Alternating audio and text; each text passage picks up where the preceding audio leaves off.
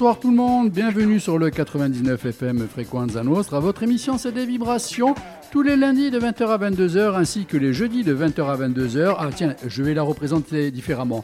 Bonsoir tout le monde, bienvenue sur le 99 FM Frequenza Nostra. Votre émission c'est des vibrations tous les lundis de 20h à 22h avec une programmation plutôt rock, folk, blues sans oublier le jeudi de 20h à 22h avec une programmation plutôt jazz soul. Mais, mais, Mais pas une que. idée, mais une idée a germé au cours de la présentation que peut-être euh, le jazz pourrait glisser le lundi pour ensuite être remplacé par le rock le jeudi. Mais tout ça est une autre histoire, n'est-ce pas Manu? Oui, bien sûr.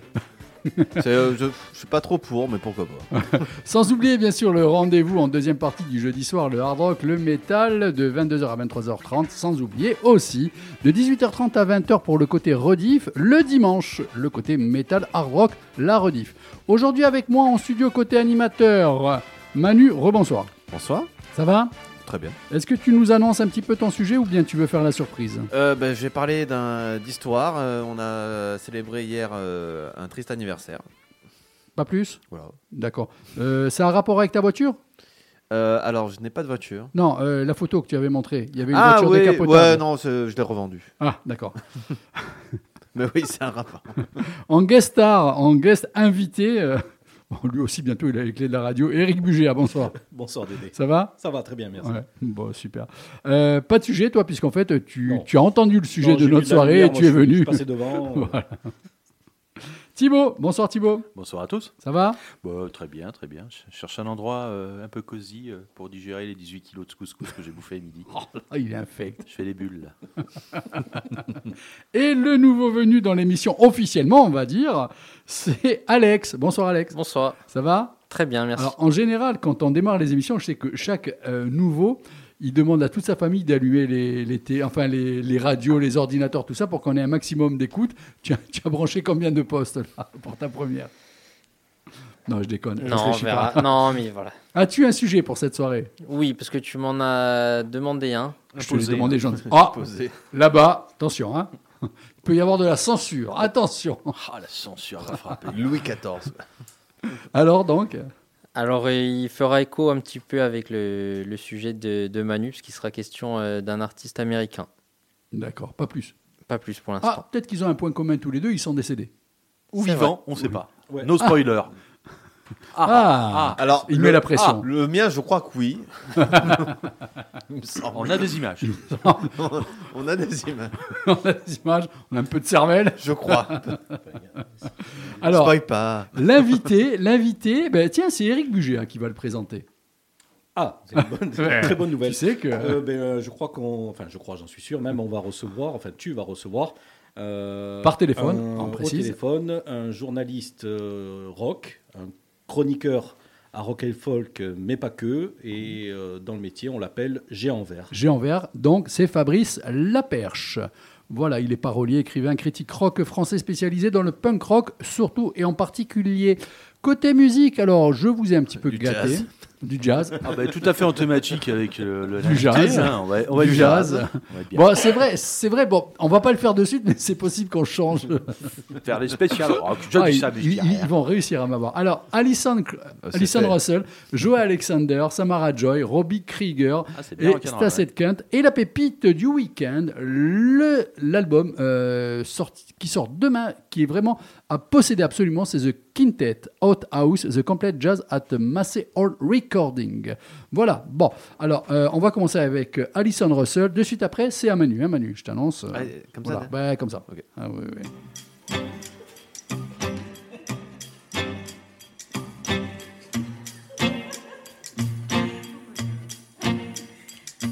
So long farewell and do adieu. So long farewell and do adieu. To that tunnel I went through.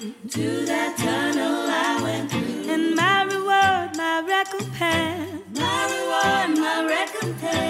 Springtime of my present tense. Springtime of my present tense.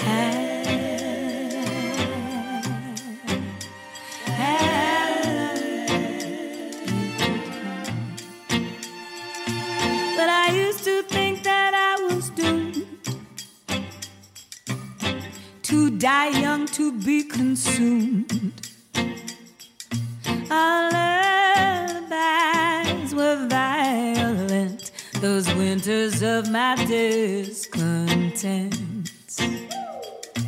So long farewell, adieu, adieu. So long farewell, adieu, adieu. To that tunnel I went through. To that tunnel I went through. And my reward, my recompense. My reward, my recompense. Springtime of my present tense. Springtime of my present tense. Chaque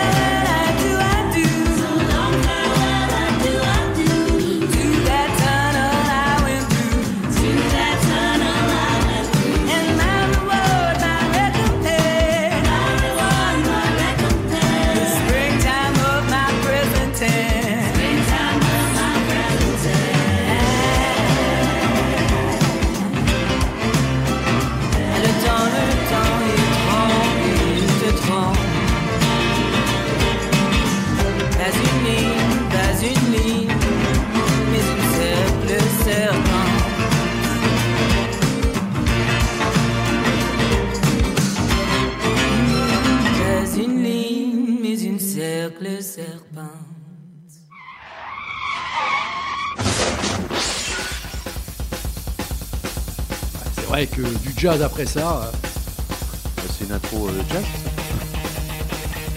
Je ralentis un peu.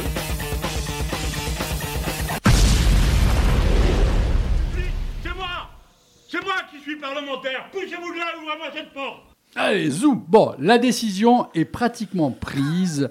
Messieurs, dames qui écoutez cette émission pour la musique jazz le jeudi soir, en début d'année, c'est fort possible qu'on mette le jazz le lundi, comme ça tout le monde sera content, et le rock, en ouvrant les parenthèses, Moi j'avais une autre le idée. jeudi. J'avais une autre idée. On Non, laisse le- Non, non, mais tu laisses le lundi faire ce qu'ils font et, et nous tu nous laisses faire la musique. Non, tu plaisantes. Moi je trouve ça vachement mieux. non. Le jazz, j'y tiens. Eh ben, c'est ce que je dis, c'est de la musique le jazz. Donc tu leur laisses faire ce qu'ils font le lundi et nous tu laisses faire la musique. La musique, il y a tout. Mais non, je veux qu'il y ait une émission de jazz toutes les semaines. Eh ben, on s'arrangera, tu vois. Non, bon, c'est acté comme ça. Non, mais tu veux que je revienne à la- à l'ancienne euh, formule? Rien que pour l'embêter, euh, je lui ferai des chroniques jazz pendant son. Actuel. Ou actuelle, par exemple. Bon, allez, Manu, c'est à toi. Alors, euh, hier, c'était euh, un triste anniversaire. Nous fêtions les 60 ans de la mort de quelqu'un. Mais euh, je crois que je t'ai donné un indice. Mm. Est-ce que tu peux le passer? Oui, bien sûr. Attends, attends, attends. Le- Happy birthday to you. Happy birthday to you. Happy On birthday, appelle ça de l'humour noir. hein. Un peu, un peu. Happy birthday to you. Et oui, c'était du coup Marilyn Monroe qui souhaitait un joyeux anniversaire à John Fitzgerald Kennedy pour euh, son anniversaire, Ou JFK. pour JFK. Et euh, d'ailleurs, elle était complètement torchée hein, pour l'anecdote. Donc, je commence ma chronique et je vais vous parler de ce qui s'est passé le 22 novembre 63. Donc, nous sommes le vendredi 22 novembre 63 à Dallas. Le, le président des États-Unis d'Amérique, John Fitzgerald Kennedy, et son épouse Jacqueline Bouvier sont en visite au Texas pour préparer la prochaine campagne électorale. Cette visite est importante. JFK, jeune président progressiste qui a mis fin à la ségrégation raciale, est évidemment peu apprécié par la droite conservatrice, notamment celle du Texas, État qui, un siècle auparavant, lors de la guerre de sécession, avait activement soutenu le camp esclavagiste. La visite de Kennedy est donc très symbolique et choisir Dallas, la plus grande ville de l'État et bastion de la droite dure, est certes couillu, mais risqué. Invité à un déjeuner, le couple Kennedy est accompagné par le gouverneur du Texas. Ils partagent la même voiture, une Lincoln Continental, malheureusement pour la suite euh, une voiture décapotée, et font un léger détour par la Dile Plaza. La foule est présente, elle salue et applaudit le cortège présidentiel. JFK, tout sourire, leur rend leur salut. Tout le monde a l'air heureux. Nelly, l'épouse du gouverneur, se retourne vers le président et lui dit Monsieur le Président, vous ne pourrez plus dire que Dallas vous déteste. Comme quoi, il faut parfois attendre quelques secondes avant de dire une connerie. Ouais, il a plus dit, remarque. Mais ni elle ni personne ne pouvait deviner le drame qui allait se produire. En particulier ce tailleur pour dames, présent dans la foule, venu voir l'homme qu'il admire, Kennedy. Son nom est Abraham Zapruder. Et Abraham a eu la bonne idée d'immortaliser ce moment en apportant sa caméra portative. Il était loin de se douter qu'il était en train de faire la vidéo amateur la plus célèbre de l'histoire. S'il y avait Internet, là, c'était le méga. euh, Une sorte de premier TikTok. hein. Elle dure 26 secondes et filme l'assassinat d'un homme. Kennedy arrête de saluer la foule et porte ses mains à sa gorge. Son épouse Jackie lui demande si tout va bien. Il s'effondre sur elle. Quelques secondes plus tard, une partie de sa boîte crânienne explose. C'est la panique. La foule se jette à terre ou fuit en entendant les coups de feu. La voiture s'éloigne de la place et fonce vers le Parkland Hospital. Le gouverneur du Texas, lui aussi, est touché. Lui aussi touché, pardon, survit à ses blessures. Pas JFK. À midi 52, le président est déclaré mort. Son corps est, est amené à son avion, Air Force One, en vol pour Washington, aux côtés de Jackie Kennedy, encore vêtu de sa robe rose immaculée de sang. Le vice-président Lyndon B. Johnson prête serment et devient le 36e président des États-Unis d'Amérique. Au même moment, à Dallas, un fusil et des douilles sont trouvés dans un bâtiment donnant sur la rue sanglante. Un des employés du bâtiment est suspecté. Il est retrouvé dans une salle de cinéma et arrêté. Il s'appelle Lee Harvey Oswald. Ancien Marines, considéré comme bon tireur, Oswald est marié à une soviétique. Il est depuis l'adolescence séduit par les idées communistes et est aussi un militant pro-Fidel Castro. En ces temps de guerre froide, ça ne fait aucun doute, Oswald est le coupable. Interrogé par les autorités texanes et fédérales, Oswald nie en bloc. Le lendemain, il est officiellement accusé du meurtre de JFK. Et le 24 novembre, deux jours après la mort du président, le suspect est transféré à la prison du comté. Au sous-sol du commissariat, entouré d'une flopée de policiers, Jack Ruby, un malfrat bien connu des autorités, tire sur Oswald. La presse étant présente, l'exécution du principal et seul suspect a été retransmise en direct dans l'ensemble des médias amé- américains. Oswald mourra quelques heures plus tard, ironie de l'histoire, dans le même hôpital que Kennedy. Fin de l'histoire. Plus de suspect, pas de coupable, pas de procès. L'assassinat de JFK sera connu comme l'une des rares atteintes à un chef d'État américain non élucidé. John Wilkes Booth, par exemple, après avoir tiré sur Abraham Lincoln, a tout de suite reconnu les faits devant le public présent, puis a été abattu. De même que l'anarchiste Zolgoz, après avoir, tué, le président McKinley en 1901. Oui, tout le monde oublie euh, McKinley, mais il y a eu, un, il y a eu un- quelqu'un entre Lincoln et, et Kennedy. De même pour John Hinckley, qui attenta à la vie de Ronald Reagan sans succès. Pour Oswald, eh bien, il y a autant de preuves de son innocence que de sa culpabilité. Pourquoi un marxiste pro-cubain aurait tué un président progressiste prêt à une entente avec Fidel Castro? La mort de JFK reste encore aujourd'hui entourée de mystères. De nombreux indices pourraient faire croire à un complot contre Kennedy. Les différents gouvernements successifs auraient beaucoup de choses à dire. Alors, n'y voyez là aucun complotisme, cela était tout simplement la réaction de millions d'Américains face à cette énigme qui a tué le président? Et surtout, pourquoi? J'ai dit Kennedy avait mis fin à la ségrégation raciale aux États-Unis, mais il y avait aussi un autre point important dans son programme la non-intervention des forces américaines au Vietnam. Kennedy a voulu l'éviter, son successeur a plongé tête la première. Si Oswald ou qui que ce soit avait raté sa cible ce 22 novembre, les années 60 auraient été bien différentes. Une grande partie de la jeunesse américaine voyait en John Fitzgerald Kennedy un espoir pour leur pays et pour le monde. Les balles de ce fusil Carcano ont mis fin à ce rêve et ont donc donné naissance à la contre-culture américaine. Prenant la fin du racisme, la libération sexuelle, le droit des femmes, l'utilisation de drogue, la paix mondiale et évidemment la remise en question des gouvernants et du rêve américain. À noter que les assassinats successifs de Malcolm X, Martin Luther King et surtout Robert Kennedy, le propre frère de JFK, tout cela en moins de 4 ans n'arrange pas les choses. Mais d'après la loi américaine, il faut attendre 75 ans pour l'ouverture des archives sur l'assassinat de Kennedy. Et hier, c'était les 60 ans. Ben donc, on se retrouve dans 15 ans, Dédé, pour la suite. Alors, très bien, mais tu veux pas dire quand même qu'il y a un coup monté là derrière euh, C'est pas moi qui le dis. Ah, non. Qu'est-ce que vous en je, pensez je- je ne présente que le. Ouais, non, mais ça, c'est- des- sûr qu'on n'en saura jamais rien. Ça... Ben, normalement, dans 15 ans, puisque euh, là, on fait donc c'est bien les 60 ans. Il y aura le feu quelque part avant. Et... Déjà, tous les protagonistes de l'époque sont, seront morts. Ouais. Donc, donc voilà. Euh, pour la- le petit conseil, demain soir sur France 5, il, pré- il présente le JFK de- d'Oliver Stone. Pour ceux qui l'ont qui l'ont vu ou qui l'ont pas vu, pardon. Euh, très très beau film, très grand film. En plus, en plus euh, c'est Kevin Costner qui joue euh, le rôle principal. Donc c'est un voilà. Donc euh, ben voilà. Votre avis, vous, vous aussi intervenez, Un, hein. un documentaire aussi, il a fait Oliver Stone justement sur, sur l'enquête, sur le, le fameux rapport euh, Warren. Warren. Et il est c'est pas mal intéressant à voir. Lui aussi, il pose pas mal de questions. Je crois que la, la version officielle, il ne doit pas y croire, à mon avis. Ben, c'est c'est- un peu habituel sur Oliver Stone. Mais euh, ouais. Vous avez des questions? Alex, Eric, oui, j'ai une question. pouvez, Euh, euh, la robe, immaculée ou maculée? Immaculé. Et d'ailleurs, c'est pas une robe, c'est un tailleur. Je répète. Je me suis trompé. Immaculée de sang ou maculée de sang? Je sais plus. J'ai dit quoi? Immaculé Immaculé T'as la- En bref, il y avait du sang sur la robe. Quoi. Voilà. Voilà, elle a gardé le même jusqu'au lendemain. Donc elle a été un peu euh, marquée par cet événement. Bon, tu sais, tu as une petite cervelle qui éclate à côté de toi. Ça doit laisser des petites séquelles. euh, Oui, alors sur la vidéo de Zapruder que, que je n'ai pas pu vous montrer parce qu'on est à la radio, évidemment, et euh, parce qu'elle elle est violente, on, on va, Jackie Kennedy, aller sur la- le capot arrière, mais en fait pour récupérer euh, le- bouts de cerveau. les Ouais. bouts de J'ai cervelle jamais de- vu, moi. de- de ça. Kennedy. Ouais. et euh, pour, bah, en fait, pour lui rendre, enfin, en quelque sorte, quoi, pour. euh, et, euh, et voilà, j'avais jamais remarqué, mais c'est- c'est- effectivement, elle cherche quelque chose sur le capot. Et C'est vrai c'est- qu'on a l'impression qu'elle qu'elle fuit. Ouais, qu'elle fuit, qu'elle va Qu'elle vers fuit le- alors que c'est pas le cas. Non, C'est, D'accord. euh, Elle va vers le garde du corps qui court derrière.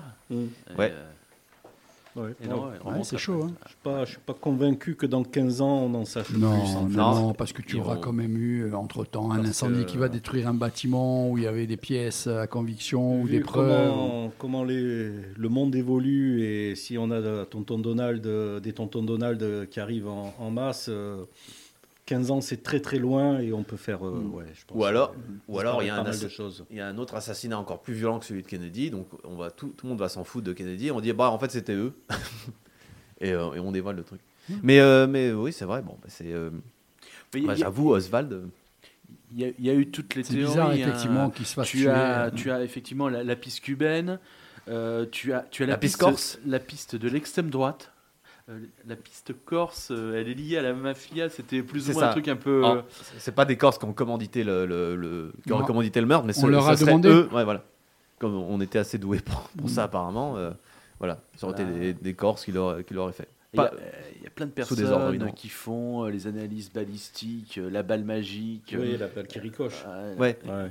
ah, la balle qui est La, la, intacte. qui la, balle, euh, c'est la balle unique. Il fait cette blessure. Oui, c'est la balle en Sur deux personnes. La balle magique. La balle magique, voilà. C'est au billard. Ouais, voilà. Et Donc c'est est absolument Alex. pas. Non, je pensais à la, la piste agricole. Non, parce qu'il y avait une histoire avec des cochons, des baies, donc je me suis peut-être que. La baie Ah, des la cochons. baie des cochons. Voilà, Cochons. ils sont partis sur une piste agricole. Alors, c'était quoi euh, le rapport le- La baie des cochons La baie des cochons, c'est un, c'est une baie à Cuba où euh, les Américains ont tenté de, de- d'envahir Cuba après la révolution euh, castriste et ils ont lamentablement échoué. Bah, c'est ce que l'on reproche toujours aux. Américains d'e- d'essayer d'aller autre part, d'envahir et de se ramasser. quoi. Voilà, donc Ouais. en fait, c'est Kennedy qui euh, facilite ça et qui donne son approbation pour un plan de la CIA qui est de prendre les euh, Cubains qui sont euh, euh, pro-Batista, donc euh, pas Fidel Castro, qui Ouais. sont sur euh, Miami, il les arme et euh, il les Il les envoie envoie gentiment là-bas et euh, ils se font prendre une tôle euh, méchante, méchante. L'opération est prévue avant l'arrivée de Kennedy au pouvoir. hein. Kennedy récupère le, le Oui, truc oui, et dit Bon, euh, Il vous êtes sûrs, hein. les gars? La baie des cochons, c'est 62. c'est- l'a- ça, c'est l'année d'avant. Ouais, ouais. Donc, euh, donc c'est en plein. euh, Voilà, ce qui est intéressant dans, dans ton sujet, quand tu l'as lu, euh, c'est de savoir que cet assassinat a empêché euh, 3, 4, 5 choses de très importantes de se développer. euh, oui, la musique euh, rock américaine, euh, rock psychédélique. euh, Le côté racisme, euh, bah oui, le, le, le, programme de, de les Kennedy était femmes. euh, Ouais, bien sûr. ouais. Mais même la, la guerre au Vietnam, quoi. Mm. Enfin, il, Kennedy ne voulait pas envenimer le, conflit là-bas. Et, Donc, à partir de tous ces éléments-là, même sans dire qu'on voit toujours peut-être des complots, tout ça, effectivement, 4, 5 grosses idées comme ça qui sont arrêtées, tu te dis, bon, effectivement, c'est commandité pour euh, verrouiller et exploser un système. Ben, Johnson, immédiatement après la- la- l'assassinat, donc euh, prête serment, puisqu'il est le, le- Ouais. le président Le par vice-président. vice-président, effectivement, il revient quasiment immédiatement sur les décisions euh, d'envoi ou non de, de personnel euh, américain armé. Ça a euh. dû faire bizarre à certaines personnes. ouais. Alors Ouais. lui, c'est un Texan, hein, euh, Johnson, hein, et il est proche de certaines personnes qui sont pas du tout en mouvance, mais ça. ça. reste un Bah, Texan. euh, le Parti démocrate, c'est pas forcément que des progressistes. Il y a, il y a aussi des, des vieux de la vieille. Et Johnson, et, euh, je sais plus quel âge il avait, il avait s'approchait des 70 ans, Kennedy 40, donc il y a vraiment 30 ans de différence entre les deux. Donc il pensait pas pareil. Et Johnson a dit non, non, allez, on fonce, on va au Vietnam, on va, euh, on va, euh, on va botter le cul des communistes là-bas, d'Ho Chi Minh, et puis c'est parti. Puis il y a des, il y a Sauf des, ça a des créé une choses des plus guerres les plus sanglantes de- du XXe siècle. Johnson, c'est un wasp. Kennedy, non.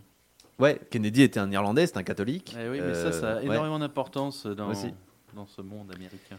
Ouais, et du coup, ouais, euh, si, si euh, Lee Harvey Oswald elle avait, elle avait, loupé Kennedy, ben, Hendrix n'aurait jamais joué l'hymne national Oui, par exemple, ça, allez, à Woodstock. tu vas dire que c'est une bonne chose peut-être. Ah ben, au, au final, musicalement, ben, tant mieux. On s'y retrouve. On s'y retrouve. Euh, plus sérieusement, euh, il n'a pas été dit aussi que Oswald s'est fait arrêter, mais que ça serait peut-être quelqu'un d'autre placé autre part qui aurait tiré et tué euh, le président. Il y a, Ça aussi, ça a été dit, il me balistiques, semble. Justement, Le truc- s'affrontent là-dessus. hein. c'est ça, c'est le, c'est le principe du statut. Alors, si Oswald agit seul, c'est un loup solitaire, il était taré, voilà. Sauf au moment où il y a deux personnes, bon, ben là, c'est c'est un truc organisé et ça peut être effectivement un complot contre Kennedy.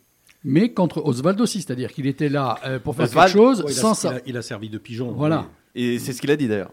Oswald a dit Je suis un pigeon.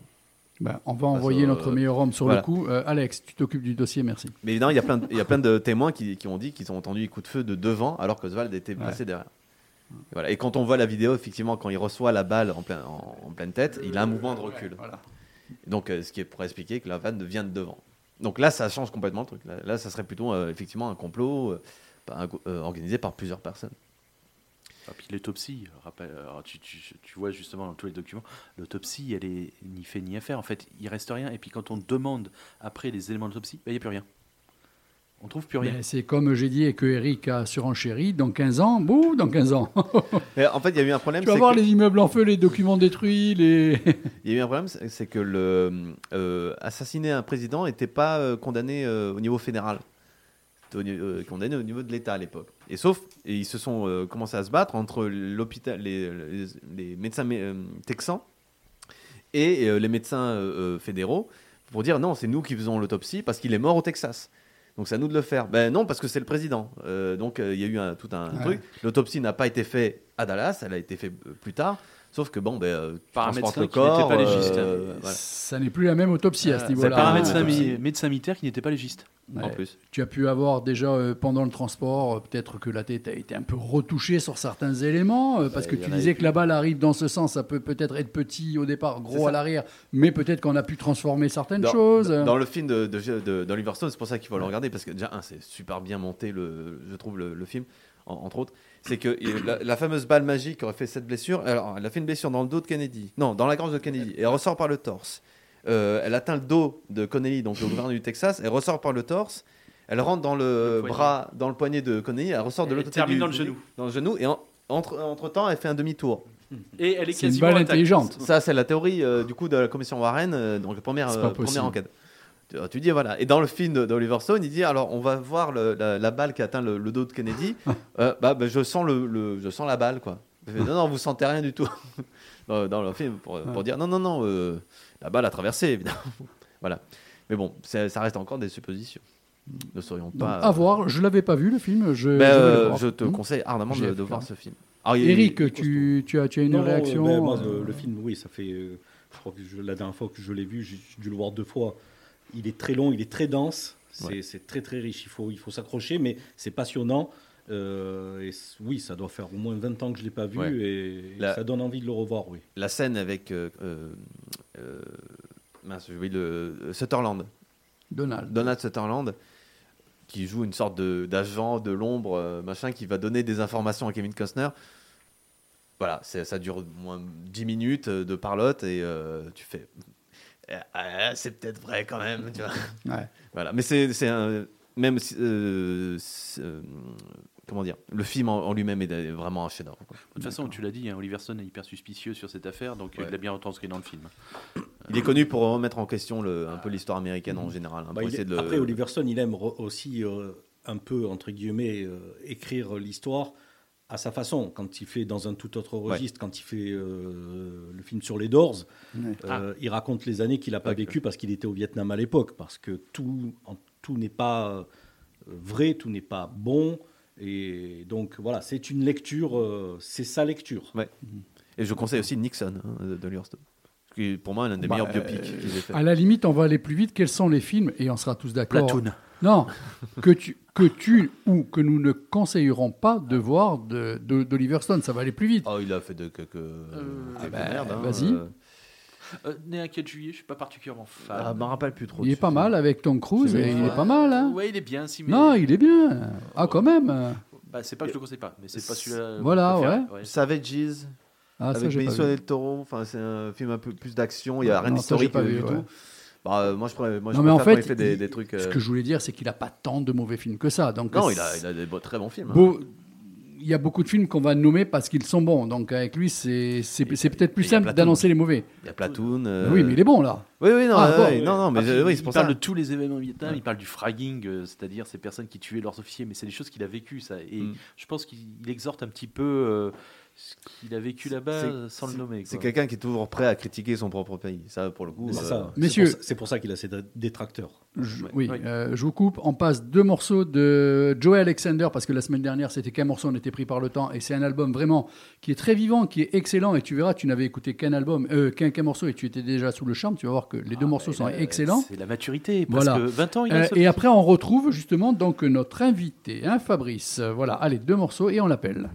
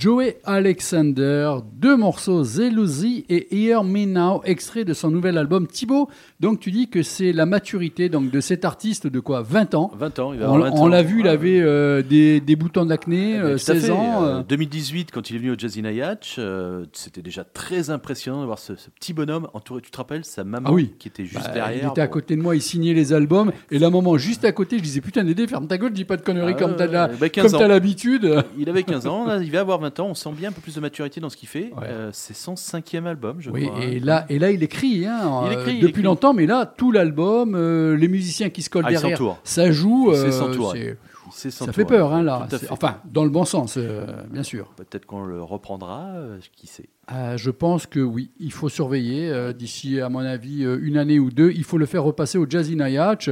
Euh, des petits sons peut-être pour la nouvelle année, là? Non, pas encore. hein, Pas encore, euh, on va se faire ça pour la. Alors, hein. j'ai entendu dire pour tous les amoureux de rock, de bon rock, de hard rock et tout, qu'il y avait la grosse euh, euh, affiche qui a été dévoilée hier ou avant-hier euh, sur Internet. Nous avons déjà un très gros nom dans Ajaccio. M. Euh, Pokora. Matt Pokora. Ah voilà. hein. C'était le moment humour à Dédé. Voilà. Bon, on rejoint notre invité. Oui, ben c'est bon, Alex. Oh, Tu croyais être où? Dans, dans une émission sérieuse. T'es- fun, Alex? J'adore. On rejoint notre invité, donc Fabrice. Bonsoir, Fabrice. Bonsoir. Est-ce que tu nous entends bien? Est-ce que ça va? Oui, oui, un peu un petit effet bocal. Oui, c'est normal. On est dans un bocal. On est dans un bocal. non, non, c'est parce qu'il y, a une- il y a une grosse enceinte devant, un micro collé. euh, voilà, ça nous permet de pouvoir t'avoir sans trop défrayer les, les frais de t'affréter un avion. Donc, euh, comme ça, on est à moindre frais. Ouais, l'empreinte carbone. voilà aussi pour l'empreinte c'est- carbone. C'est le côté artisanal aussi. Alors, euh, Fabrice dit le géant vert. Je te présente mes animateurs. Même si tu ne le vois pas sur ma gauche, euh, sache qu'il est sur ma gauche, c'est Manu. Bonsoir. Bonsoir Manu. animateur et aussi euh, donc euh, il travaille à la marge une librairie donc il aime le cinéma il aime euh, il aime euh, les livres il aime la musique il adore Motorhead il voit un culte à l'émi et je t'en passe j'ai ensuite toujours sur ma gauche Eric Bugéa qui est un an- grand grand grand admirateur du rock progressif mais aussi chronique de musique et photographe à Corse Matin Bonsoir. Bien. Voilà, donc. Euh, Thibaut, qui, alors lui, on lui brosse un petit peu le dos parce qu'il travaille à EDF. On dit qu'avec les, Je vous dois plus que la lumière. les augmentations de tarifs à EDF, il vaut mieux avoir quelqu'un tranquille à nous, tu vois. on ne sait jamais si on a des services à demander. Oui, bah, bon, on peut pas trop. hein. On peut pas trop, d'accord. on peut pas tout Il me court. casse en plein élan. Voilà. Et un nouveau venu ce soir, euh, Alex, c'est sa première. Donc voilà. Bonsoir. Bonsoir. Comme ça, tu as eu le tour de tout le monde. Et moi-même, on s'était déjà eu au téléphone, Dédé, disquaire et animateur radio à Ajaccio. Voilà. Euh, alors, on commence. Euh, ben, Eric, euh, tu te faisais un plaisir d'être présent dans cette émission. Je te donne le bâton de la première question pour Merci. cette émission. Gentil. Oui, bonsoir. J'allais dire bonsoir, monsieur Géant Vert, parce que c'est le nom que, que, je, que je lis au, au bas des chroniques depuis, depuis très très longtemps. Et j'aurais voulu, en guise de, de- de toute première question, un truc un peu, un peu bateau, mais euh, combien, combien d'écoutes euh, il vous faut avant de, de- de vous plonger dans une chronique d'album? Ça dépend. Ça dépend. euh, généralement, euh, je vais écouter ça pendant une semaine à peu près, et puis euh, et, euh, oui, il en faut plusieurs. Tu dis quoi? Tu dis, tu dis une bonne dizaine Une bonne dizaine d'écoutes? Ouais, il y a des. euh, J'essaye de chroniquer des, euh, des disques assez variés. Ouais. Et euh, Oui, parce ça, va que beaucoup mieux de- ça, fait, ça va beaucoup mieux depuis que je fais ça. Parce que pendant un moment, j'ai été gavé par le post-punk Mhm. et euh, le matrock, euh, plein de. plein de nouveaux. euh, enfin, nou- nouvelles modes. Et euh, c'est compliqué de parler d'une musique euh, pour laquelle je ne ressens absolument rien. Tout à fait, je comprends. Et c'est compliqué. Des fois, il faut, il faut euh, quand il y a peu d'écoute, euh, la chronique euh, va pas être géniale. Ben, c'est difficile parce qu'il faut un peu sortir des, des dossiers de presse qu'on reçoit et, et d'y apporter une touche personnelle. Et vous disiez que vous étiez euh, euh, un peu, vous aviez euh, varié ou vous aviez étendu le, le, le panel de, de vos chroniques, puisque euh, on, on vous colle une, émi- une image de chroniqueur punk, mais dans un des derniers numéros de Rock et Folk, vous chroniquez le dernier Silencers, par Voilà, exemple. J'allais en venir Ah à cet oui. album. Bah oui, mais la chronique punk, c'est, euh, ça- m'a, toujours, euh, ça m'a toujours effaré ce truc-là parce que c'est une case. euh, euh, le punk, oui, euh, j'aime beaucoup écouter du punk, mais euh, du punk qui signifie quelque chose. J'aime écouter de la musique qui qui est jouée par des gens qui sont concernés par ce qu'ils font. Euh, le problème ensuite, quand ça devient une mode, c'est toujours le même disque. En gros, euh, c'est c'est compliqué. Et ça me fait penser. Pardon, pardon. Ça me fait penser à une phrase en fait que vous avez dans une euh, dans une interview que j'ai que, que j'ai relue il y a euh, dans, dans l'après-midi où euh, vous disiez que le, le punk c'est une attitude et pas un uniforme. Euh, vous visiez qui par exemple? Oui, ben, l'uniforme, c'est lorsque tout le monde s'habille pareil, euh, plus personne n'a euh, plus personne n'est original. Faut faut risquer un peu l'originalité. Si vous êtes euh, si vous décidez de faire comme tout le monde, comme le groupe voisin, et euh, euh, je vois pas l'intérêt. Euh, on a eu les Sex Pistols, on a eu le Clash, on a eu les Dames, ils étaient originaux. Ensuite, euh, ça sert à rien de. Quand on a eu les exploited, ben, subitement, on s'est retrouvé avec 2000 groupes avec des crêtes. Hmm. Et euh, j'ai eu l'impression qu'ils passaient plus de temps à soigner leur coupe de cheveux qu'à essayer de jouer une musique un peu plus personnelle. Et, Thibaut euh, donc les pochettes de disques identiques, euh, les coupes de cheveux identiques, les blousons identiques, pour moi c'est c'est comme l'armée. Et j'écoute pas de musique militaire. Thibaut, Alors, moi, c'est c'est une petite question. En fait, c'est euh, c'est plutôt, euh, monsieur Géanvert, si vous pouviez réfléchir à. Si vous pouviez réfléchir euh, à une anecdote sur cette période que vous avez traversée, parce que cette période du punk, du rock français des années 80 et 90, vous avez traversé cette période-là en, côtoyant plein plein de groupes, euh, les LSD, les rats, euh, et plein d'autres, OTH, les shérifs, enfin plein d'autres. Est-ce que vous auriez une petite anecdote comme ça qui, vous vient comme ça en tête? Une, j'espère qu'elle va pas prendre de temps. Euh, C'est euh, ça me rapproche un peu du boulot de critique d'art que je fais en ce moment. Euh, après qu'on se soit reformé en 1997, on avait couvert le sud-ouest d'affiches On est gouverné par des imbéciles. Et sur comme sur le premier 45 tours. Et un gars rentre dans la maison de disques et il, re- il remarque qu'il y a un S à gouverner. Et il voit ça et il sort euh, Ah ben j'espère que je ne serai pas gouverné par ces gens-là. Et euh, ça, ça a carrément été un débat. Pourquoi ont-ils mis un S à gouverner? Et en fait, à un moment, un gars nous dit euh, On connaît Maître Capello. On va lui poser la question. Et, et le gars s'occupait d'un label, donc euh, il était persuadé qu'on avait fait une faute d'orthographe. Nous, on n'en savait rien, c'était l'imprimeur. Et l'imprimeur nous a dit que c'était euh, c'était normal. Euh, tout le monde nous disait on ne s'accorde pas. On est invariable.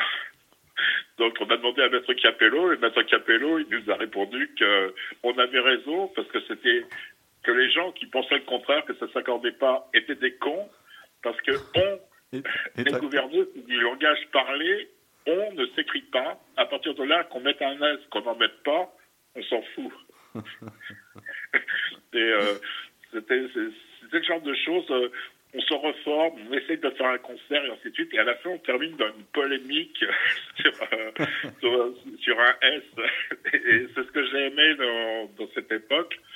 C'est que ce qui nous a vraiment fait rire, c'était pas forcément euh, ce nom pour lequel on avait signé.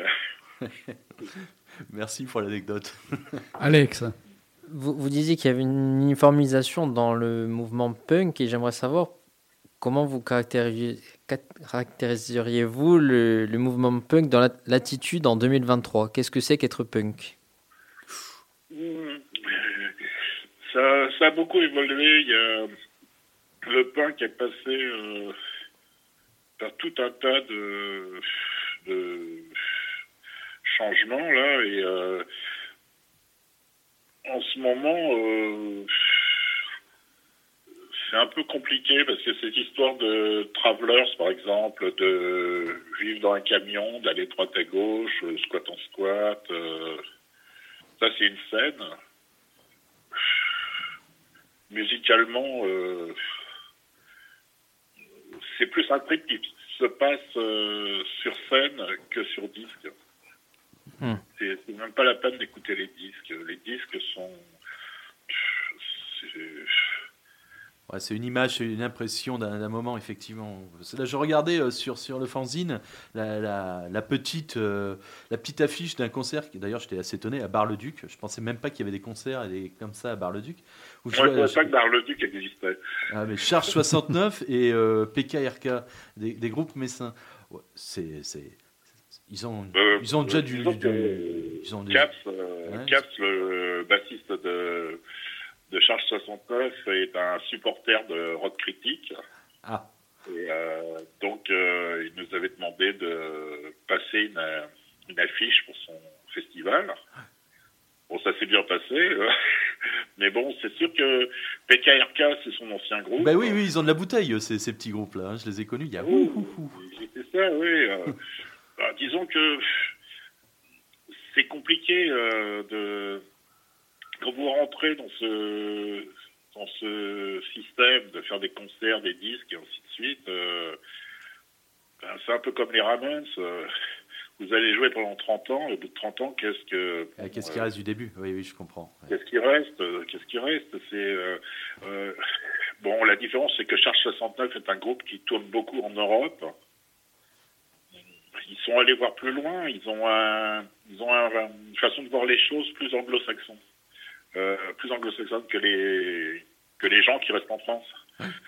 Les, les groupes qui jouent, qui sont tournés comme euh, Lion Slow, euh, euh, qui sont tournés à l'international, qui qui vont qui font des retournées euh, assez dures en- aux États-Unis par exemple Euh, parce que là-bas aux États-Unis euh, vous faites 15 jours de tournée vous êtes sûr de perdre 10 kilos parce que financièrement c'est dur.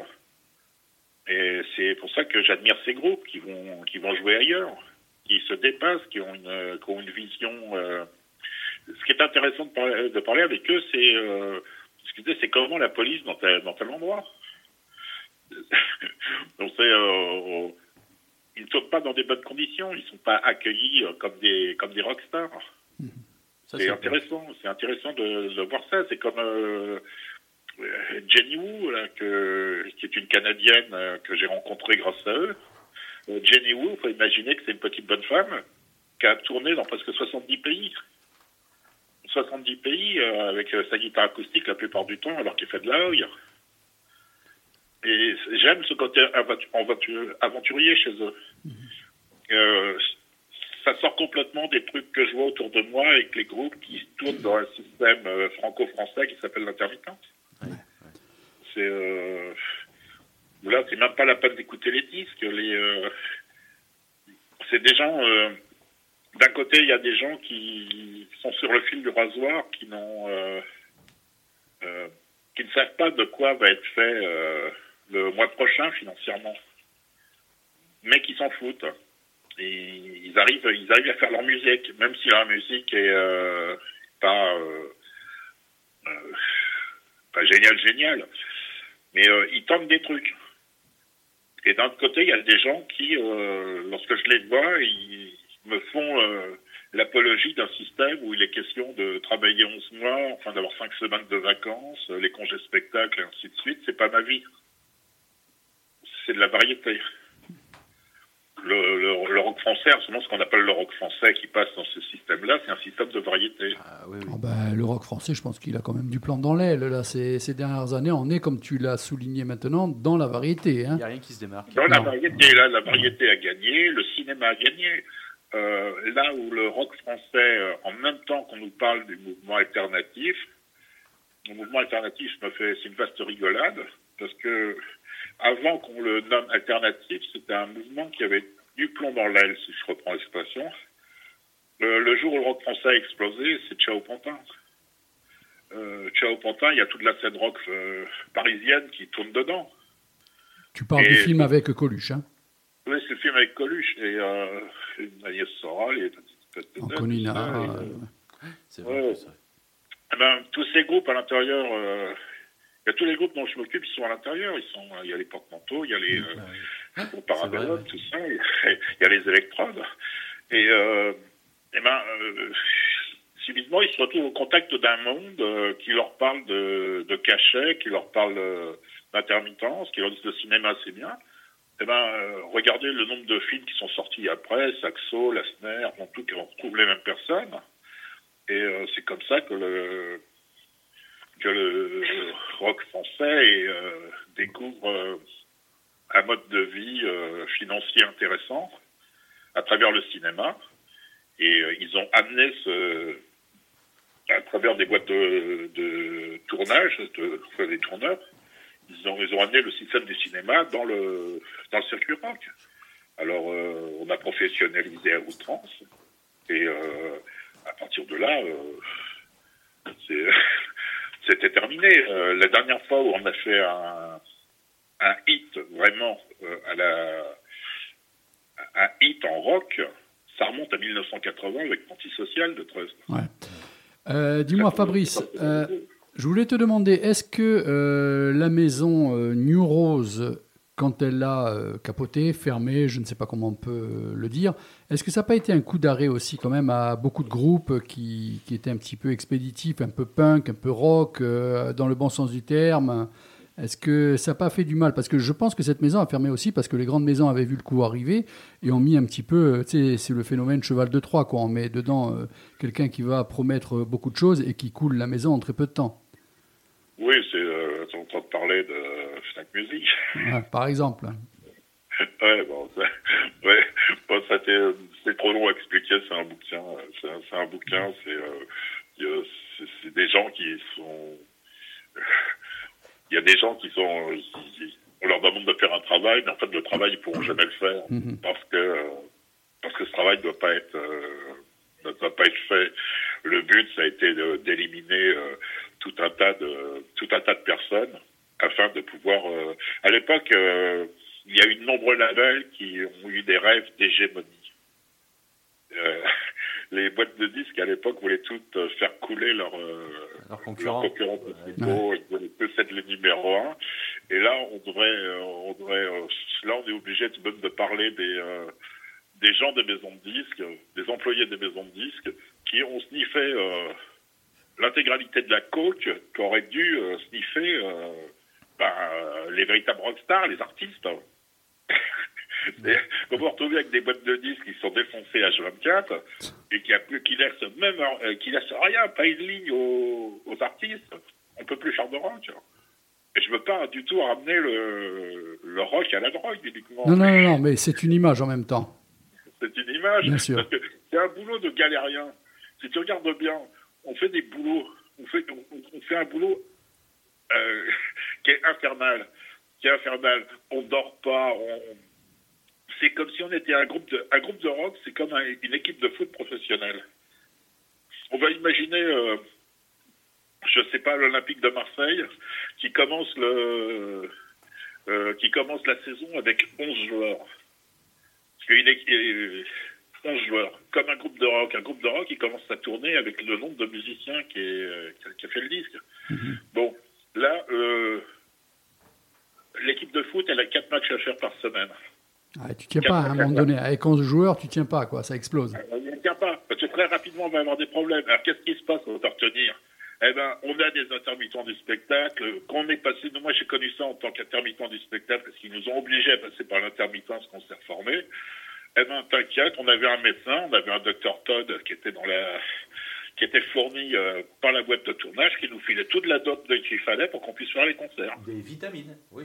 oui. Ouais, des vitamines. Oui, Et à part ça, euh, Comme à l'Olympique de Marseille. euh, ça, c'est que les vitamines, elles sont comprises, elles, elles sont comprises dans le Nil. Ouais, mais elles sont déduites du cachet? Oh bah, il nous... on, a, on a fait le bol d'or avec Motorhead. Ah, ah, Ah. tu viens de nommer Ah, Motorhead. de Je rappelle que. Manu. Manu vient-. Voilà. Quand on a fait le bol d'or avec Motorhead, euh, on a joué devant 40 000 personnes. Ça a été un cachet très intéressant. On était payé 700 balles par 700 francs. 700 francs par personne. Et euh, la boîte de tournage, de tournage a dit euh, à FGL, la maison de disques, on a un problème de budget, il faudrait qu'ils baissent leur salaire. Euh, Oh là là là là, on c'est pas va pas vrai. pouvoir continuer comme ça. Oh putain. Oh, c'est un début. Et tu sais, donc là, je, je t'avais lancé sur le sujet de, donc, de cette maison New Rose, mais euh, j'ai 36, ans- 37 ans de métier dans, dans la musique et aussi en radio. Bon, à ma petite euh, sauce à moi dans, dans la Corse, mais il y a deux choses qui m'avaient affecté dans cette image, c'était New Rose, et plus récemment, complètement inverse au punk, au rock ou quoi, ça a été mais une grande perte, Harmonia Mundi. Ah oui. Je sais pas si tu connaissais. Et là, ça a été le même exemple. C'est-à-dire que ça a été racheté par PIA. Je ne prononcerai pas la dernière pour ne pas nommer euh, à l'antenne le nom de, de cette maison. Ça a été racheté et en un an, ciao terminé, plus d'Harmonia Mundi. Euh, plus de, oui, plus d'Harmonia Mundi. C'est de la musique. Oui, Parce que c'est un distributeur de livres euh, oui, aussi. Mais Je c'était, de la c'est- musique, c'était du classique, c'était du jazz, mais surtout voilà, classique. jazz, classique, ouais. Et on a voulu s'emparer et couler. Donc c'est c'est- c'est le phénomène. Ce que je disais, cheval de Troie. Tu fais rentrer comme ça, comme il a dit justement Fabrice, des gens qui te paraissent normalement très forts, très compétents, qui sont pas là pour redresser, au contraire, qui dans euh, l'ombre c'est le vont système, travailler. le système de euh, l'OPA, c'est ce qu'expliquait Fabrice juste avant sur ces petites euh, maisons qui étaient un bonheur dans les années 80, qui sont auto-bouffées les unes les autres ben, pour avoir pignon sur rue. Ouais, bah, c'est- ça- malheureusement, c'est. Eric voulait poser une question? Ouais, je voulais revenir euh, sur ces groupes euh, dont, dont tu parlais tout à l'heure et, et tu en as cité un, je- des- les porte-manteaux. Euh, ces groupes qui à l'époque vivaient un peu donc euh, chichement. Euh, quand tu les as vus débarquer dans le top 50, ça t'a ça t'a fait quel effet? Ça y est, c'est la fin. non, c'est pas ça. Euh, euh, il faut connaître euh, euh, Bébé Rock, par exemple. Paix à son âme. Oui. Cette personne, ce chanteur, euh, c'est un type. euh, J'ai une profonde euh, tendresse pour lui parce que euh, il est allé euh, jusqu'au bout de, son trip. C'était une locomotive. Et euh, un jour, je lui ai dit, par exemple, euh, j'adore, ce, groupe, mais euh, les paroles, c'est vraiment stupide. Et il me dit, eh ben écoute, t'as qu'à les écrire. Je lui fais, ouais, pas de problème. Alors je lui écris quelques textes, j'arrive, il les fait répète avec le groupe, et à la fin, il vient me voir, il me dit, écoute, j'ai bien réfléchi, euh, Fabrice, quand, t'écoutes, euh, quand tu es capable d'écrire des textes pareils, tu te fais un groupe et tu les chantes, mais tu les fais pas jouer par les autres. Et euh, c'est comme ça que j'ai fait Parabellum avec une partie de, avec une partie de départementaux. Et euh, ouais, je- sur le coup, je ne pensais pas qu'il y avait deux mecs du groupe qui allaient me suivre. Ça, sincèrement, je savais pas. Et en fait, je n'avais pas du tout envie de chanter.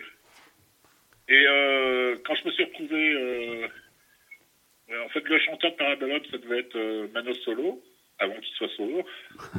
Mais euh, ça s'est jamais fait. Et euh, on s'est donc retrouvé avec Roger, qui était vraiment épouvantable à ce niveau-là. On a vu ce que ça a donné. et et euh, c'était c'était terminé en fait. Et, et- et ensuite, je me suis dit mais pourquoi j'ai pas écouté euh, Bébé et euh, j'ai pas fait mon groupe moi-même? Euh, Quand j'ai fait Karbala avec le troisième album de Parabellum, euh, euh, c'était déjà ça m'intéressait ça m'intéressait déjà plus parce que on était euh, je me retrouvais avec des groupes, des musiciens qui disaient professionnels, qui étaient intermittents du spectacle, et à qui j'étais obligé de demander l'autorisation de faire des concerts, l'autorisation de faire des chansons. Et c'est ça l'intermittence pour moi. C'est-à-dire que pour vous donner de l'argent et puis que vous, euh, vous amenez ça à des musiciens qui sont juste des musiciens, qui n'ont pas de, qui n'ont pas de discours euh, euh, intérêts, défendre ses intérêts personnels, c'est du syndicalisme. c'est pas de la politique. Et en fait, le discours politique des musiciens, c'est du syndicalisme, c'est du corporatisme. Et euh, ils défendent leur, ils défendent ce qu'ils veulent faire et ils abusent.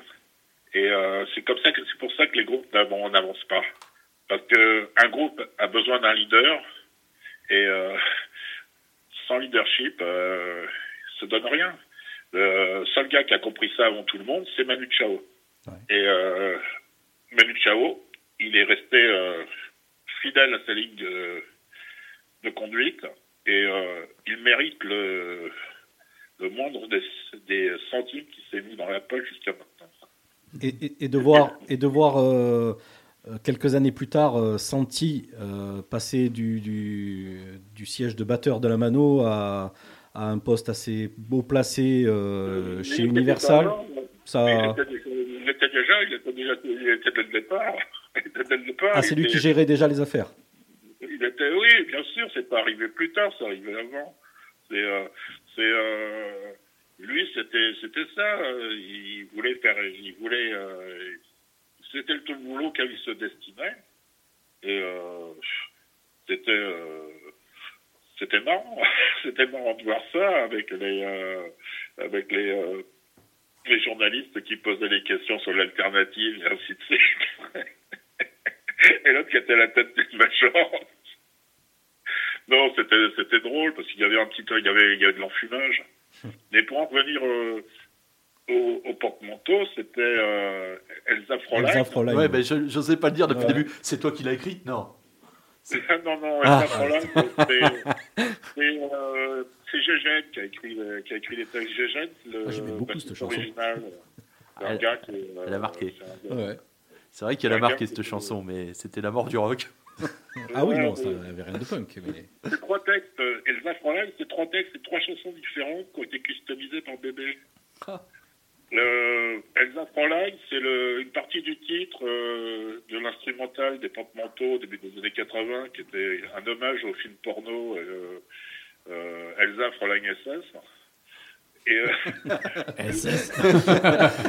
C'était bien pour vendre ça. les porno. c'est pour vendre- c'est pour ça que pour vendre, on a barré le.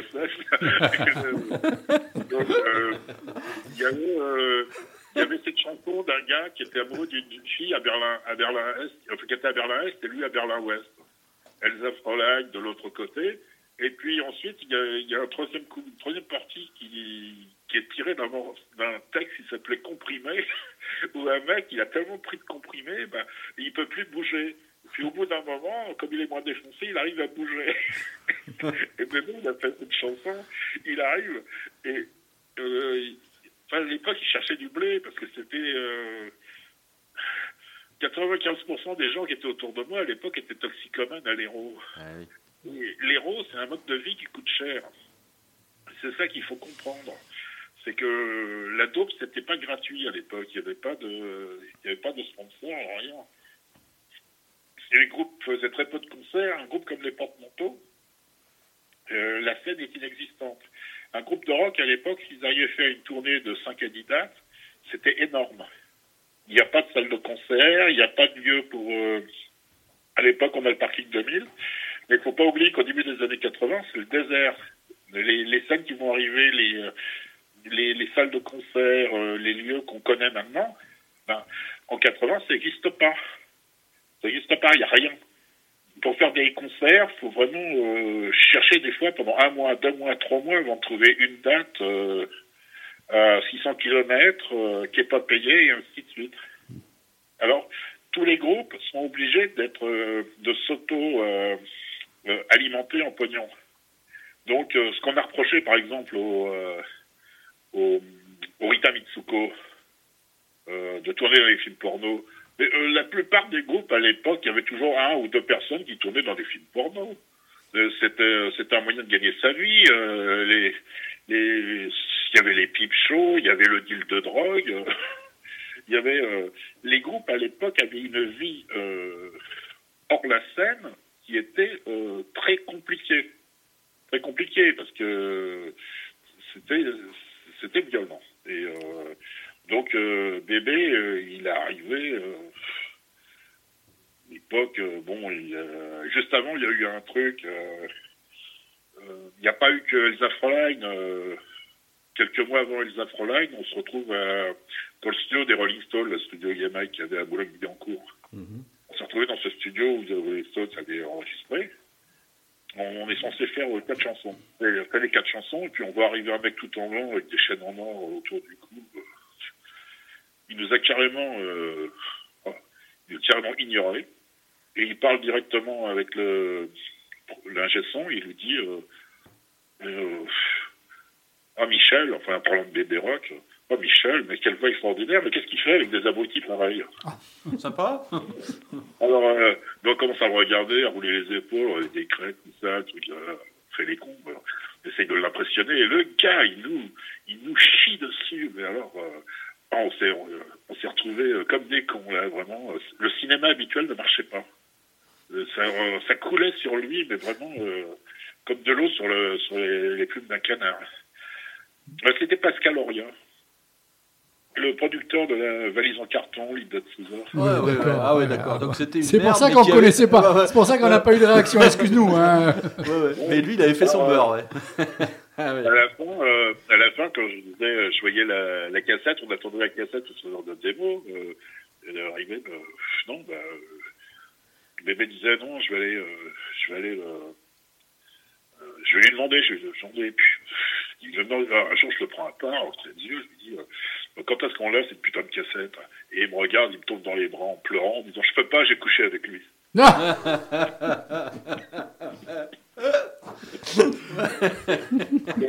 Fabrice, euh, je vais faire une petite période là. Donc, en Parabellum est créé en 1984 et je lis en 87. Tu écris le livre Casse Bonbon, un polar punk rock. Puis tu t'orientes vers le journalisme et tu commences à Télérama. Ouais. Alors voilà, c'est là où Télérama. Bon, ça s'est mal passé assez rapidement. ouais, parce que là ça me choque. Mais enfin bon. Bah, euh, quand je suis arrivé à Télérama, tout de suite, les mecs ont commencé à dire que je devenais le spécialiste de rock de Té- Télérama. Et euh, il y en avait déjà un. Il y avait déjà un mec, euh, bon, qui était, euh, je me rappelle plus comment, euh, je crois que c'est l'anglais, non Philippe, euh, je me rappelle plus son nom, mais le mec m'a dit, je suis le spécialiste de rock de Télérama. Bon, ça, ça posait un problème, il n'aimait pas. Et euh, en fait, ça se passait de plus en plus mal sur le plan relationnel avec ce mec-là. Jusqu'au jour où j'apprends qu'il est en train de préparer un album et qu'il va l'enregistrer. Alors je me dis, oh super. Le mec qui s'occupe du rock, il va faire de la musique, il enregistre un disque, j'ai envie de l'écouter quoi. Moi j'avais envie de l'écouter parce qu'il m'avait dit que lui, euh, il détestait le rock, il n'écoutait que des percussions africaines. Ah, oui, oui c'est pas la même chose. J'avais envie de l'écouter, son album de et donc, euh, j'en parlais. euh, à l'époque, on répétait chez le. J'avais deux frangins dans le groupe, au départ de Gulman. Le bassiste avait ramené son frère. Et eux, c'était des musiciens professionnels. Et euh, donc, euh, on répétait euh, dans un charmant village à côté de Fontainebleau qui s'appelait Bourron-Marlotte. Un village euh, où euh, euh, le voisin à côté, c'était le type qui avait fait le hit. euh, euh, qu'est-ce qu'il a, qu'est-ce qu'il veut, qui c'est celui-là. Ah, Vassilu. Vassilu. Oui, tu vois, Pierre ouais. Ah, Pierre. Donc, Ah oui, pardon. un très beau jardin japonais à la plaine de Bostique, euh, ouais, je m'en rappelle. Et euh, donc on répétait là, et puis et moi, pour venir à Fontainebleau, euh, j'étais obligé de gruger dans les transports, et c'était à- c'était euh, 60 km de chez moi. Et euh, chaque fois que j'y allais, je me faisais allumer, donc ça me coûtait cher à aller en cours. Et euh, donc euh, j'arrive pour faire une répète à 14h, puis les mecs à 16h ils me disent ouais bon c'est bon euh, là euh, on va arrêter là on va te raccompagner à la gare. Et puis moi j'étais claqué, je leur dis non non euh, non je vais attendre un peu, euh, je peux tout ça. euh, disent, ouais ok d'accord bon. Ouais, t'es sûr que tu veux pas partir? Puis non non. non. Et à la fin bon bah je leur dis qu'est-ce qui se passe? Et au bout d'une heure je vois une voiture qui se gare mon cher collègue de Télérama qui sort avec un clavier, euh, qui sort un clavier du coffre de la voiture, puis qui arrive et qui tombe sur moi. Et je lui dis, mais qu'est-ce que tu fous là? Et puis il me dit, euh, ben, je vais répéter avec les musiciens de mon disque. Ah. J'avais embauché deux mecs qui jouaient avec lui, Ah ouais. pas dit. Alors, euh, c'est sûr que c'est ça que ça pouvait que mal se passer. Et puis, il y a eu le concert des, il y a eu le concert des Ramones. Le concert des Ramones, ça, ça, c'était la fin de ma collaboration avec Télérama. Euh, les, euh, j'ai fait un papier sur les bagarres qu'il y a eu à l'extérieur. Euh, euh, ils ont eu peur que ça, que, ça- euh, l'organisateur du concert euh, leur fasse un procès. Et euh, ouais, je leur ai dit, bah, écoutez, euh, c'est simple. euh, si, euh, si le papier ne sort pas, euh, donnez-moi une raison pour laquelle, euh, légalement, euh, maintenant que vous avez tout vérifié, où est-ce que j'ai écrit une connerie? Et euh, ils m'ont expliqué que j'avais écrit aucune connerie, que j'avais raison parce que je m'étais à l'intérieur, qu'il y avait un problème d'organisation. Et euh, simplement, bon, euh, ils, ils souhaitaient ne pas euh, se faire interdire de séjour pour euh, les demandes de tickets gratuits pour les concerts.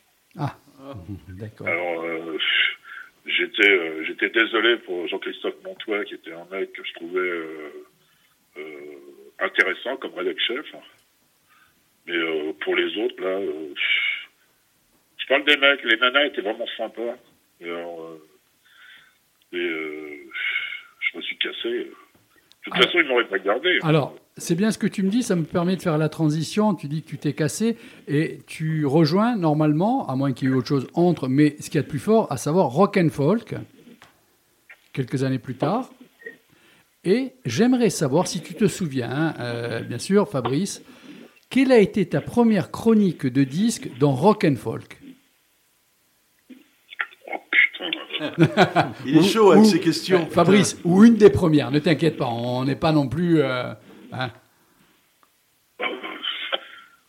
C'était euh, c'était la rubrique polémique. Il Ah, ben, fasse- ça, c'est bien. Il voulait que je fasse une rubrique euh, polémique. Et euh, Ça, c'est un bon sujet. D'ailleurs, un de vous dans, dans mon équipe devrait créer à nouveau cette euh, catégorie polémique. Je connais pas Ça de Paul et je connais pas de Mick. donc, D'accord. Bon, alors on revient à Fabrice et sa chronique euh, La, polémique. la- la rubrique s'appelait pas euh, Polémique ta mère? Non, bah non, mais ça, c'était trop bon. non, parce que- il- non, non, mais alors je, ouais, je l'ai rêvé, mais il me semblait que c'était le nom de la rubrique.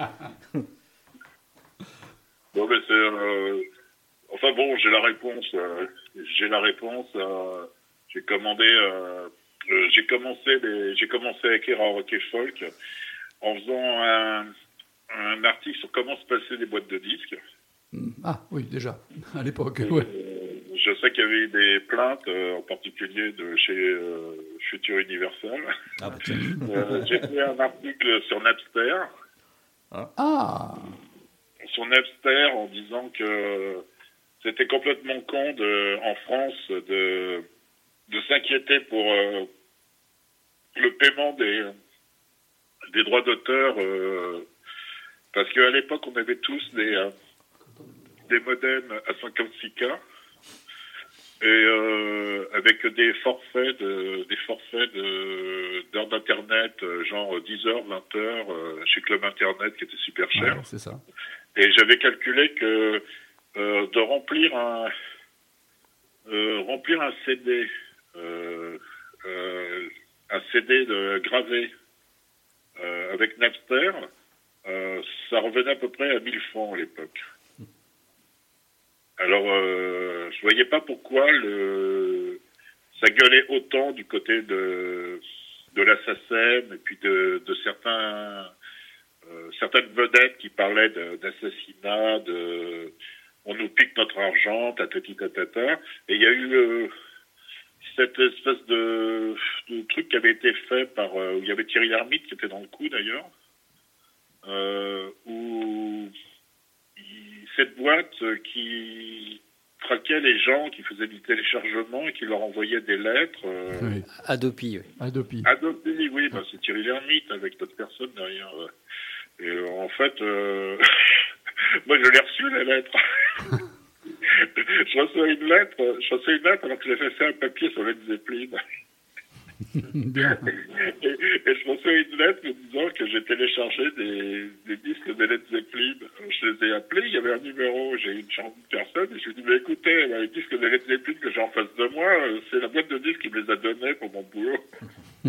Ouais. Ah oui, effectivement. j'ai que j'ai fait du téléchargement? Et ça s'est arrêté là. ça s'est arrêté là, mais euh, donc c'était une chronique assez. euh, euh, bon, ça n'a pas duré longtemps parce que la rubrique, euh, la rubrique en question, on ne peut pas vraiment faire de la polémique sur une sur un grand média. Bon, après, avec Nicolas Nguemut, euh, la polémique, euh, il y va, il y va pas avec le dos de la cuillère, lui, pour le coup. Alors, les animateurs et Fabrice, je suis désolé, c'est passionnant, mais il nous reste 9 minutes. Ça fera 50 minutes. Je crois qu'on a quand même dépassé, façon de parler, le temps. Fabrice, tu m'excuses, mais à la limite, je préfère même te proposer à l'occasion de te rappeler un autre soir et de, de, de discuter d'autres sujets Ah, et complémentaires. Ben oui, Ouais, c'est ça, ouais, mais en même temps, euh, ça m'embête de dire ça, quoi. C'est pas mon style. Disons que, Au départ, je pensais que vraiment c'était un truc qui allait être remonté, coupé. et ainsi de suite. Non, non, non, pas du tout. Ah non, non, non. Nous, justement, c'est ce qui te plairait peut-être de faire une émission un jour où tu viens sur, euh, sur Ajaccio. C'est que du direct. Hein. Euh, Nous, euh, on on n'est pas dans le montage et tout. Non, On, est veut- des petits on veut- artisans, on, on fait veut- ça comme on ça. veut, comme je lis maintenant, brutal et gratuit, un rock critique. Voilà. Puisque on va parler quand même deux minutes aussi de ce petit fanzine que je reçois tous les trimestres. Oui, eh ben, euh, c'est un petit fanzine qui est tiré à 5000 exemplaires Et, qui, est gratuit. C'est-à-dire qu'on s'arrange pour, euh, pour euh, trouver des fonds, comme par exemple euh, Char 69 et puis euh, Archives de la zone mondiale, qui s'occupe de, des groupes comme les Perruiers Noirs, Parabellum et ainsi de suite. Des libraires comme Delirium. Donc, ils nous fournissent de quoi payer l'imprimeur, de façon à faire un, un mini-mag euh, format euh, 24 pages, euh, format A5 qu'on glisse dans la poche, qui soit bourré d'informations, qui soit euh, bien imprimé. Bon, euh, c'est assez luxueux euh, à regarder. Donc, on est deux à faire ça. Il y a le graphisme, c'est Benito, et tous les textes, c'est moi. Il faut savoir qu'en moyenne, dans chaque numéro en 24 pages, il y a 65 000 signes. 65 000 signes, c'est assez, euh, c'est assez conséquent. On a calculé quelle était la police euh, la, la plus lisible euh, des petites polices, et en fait, on est tombé sur la police de Rock et Folk des années 60, en 66. Euh, on l'a fait certifier par un ophtalmo. et les gens qui disent que c'est trop petit, ce sont des feignants. Parce que bon, on va C'est testé et approuvé. Testé et approuvé par le géant vert. on va pas assassiner des arbres pour euh, pour ne rien mettre dessus. C'est, faut savoir euh, faut savoir tout de même. Euh, euh, on va pas faire n'importe quoi. Et surtout, c'est de leur amener de l'information et puis une certaine littérature avec qui soit bien écrite. Il y a toute une équipe autour de correcteurs, de, de, supports, de, qui sont de distributeurs, de façon qu'on- que, que ça aille à droite à gauche. Et surtout, il faut que ce soit gratuit. Même si nous, ça nous coûte un bras. Euh, le fric pour fabriquer tout ça, euh, il n'y a pas que ça. Il y a la distribution. La distribution, c'est euh, notre poche, la Ben et moi. C'est euh, pas parce que c'est gratuit que c'est euh, il faut se foutre de la gueule des gens, comme des journaux comme euh, 20 minutes. euh, euh, cette presse-là devrait, euh, devrait carrément disparaître. Parce que les mecs qui disent que l'information, ça peut se traiter en 6 minutes, non.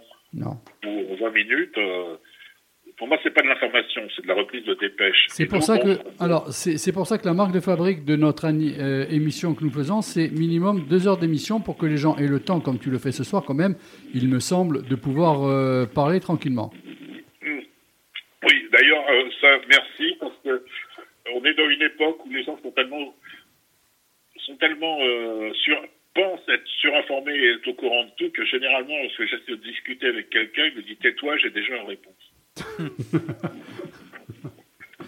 Alors, est-ce que quelqu'un parmi mes animateurs, vous avez une question ou deux à poser, s'il vous plaît, à Fabrice, parce qu'on rend bientôt l'antenne. Je suis désolé, mais je préfère faire une deuxième session plus tard, en début d'année, si Fabrice est d'accord, où on parlera encore euh, rock, punk et tout, Ah, mais moi, si avec tu une me playlist s'il faut. si bah oui, oui, hein, non, non, mais le pour s'il est d'accord, je verrai avec lui. Mais là, quand même, bon. Est-ce que vous avez une question? Et Eric est venu un petit peu exprès. euh, non, tu as fait le tour? Euh, alors, moi, je, voulais savoir aussi euh, quel est euh, ton album phare. Euh, s'il y a deux, trois albums que tu aimerais emmener avec toi sur une île, quels seraient ces trois albums vraiment, le triptyque, le trident, ces trois albums que tu amènes avec toi, s'il te plaît? Alors, dans mon album fétiche, bon, les gens savent que j'ai une collection particulière avec Nevermind the Bollocks, Mhm. mais c'est pas mon album fétiche. L'album, euh, c'est euh, c'est Louis and the Good Book. Good Book. Euh, c'est Louis Armstrong. Ah oui, C'est euh, c'est les Negro Spirito. Euh, un classique, bien sûr. euh, J'écoute surtout euh, beaucoup de gospel. Et euh, c'est la base. euh, le- la Verne Baker, par exemple. Je ne sais pas si ce sera le troisième, mais euh, Julia Lee, peut-être. Julia Lee, euh, c'est une euh, pianiste euh, des années euh, euh, 30 à 50. Et euh, ce serait une chanteuse, la troisième.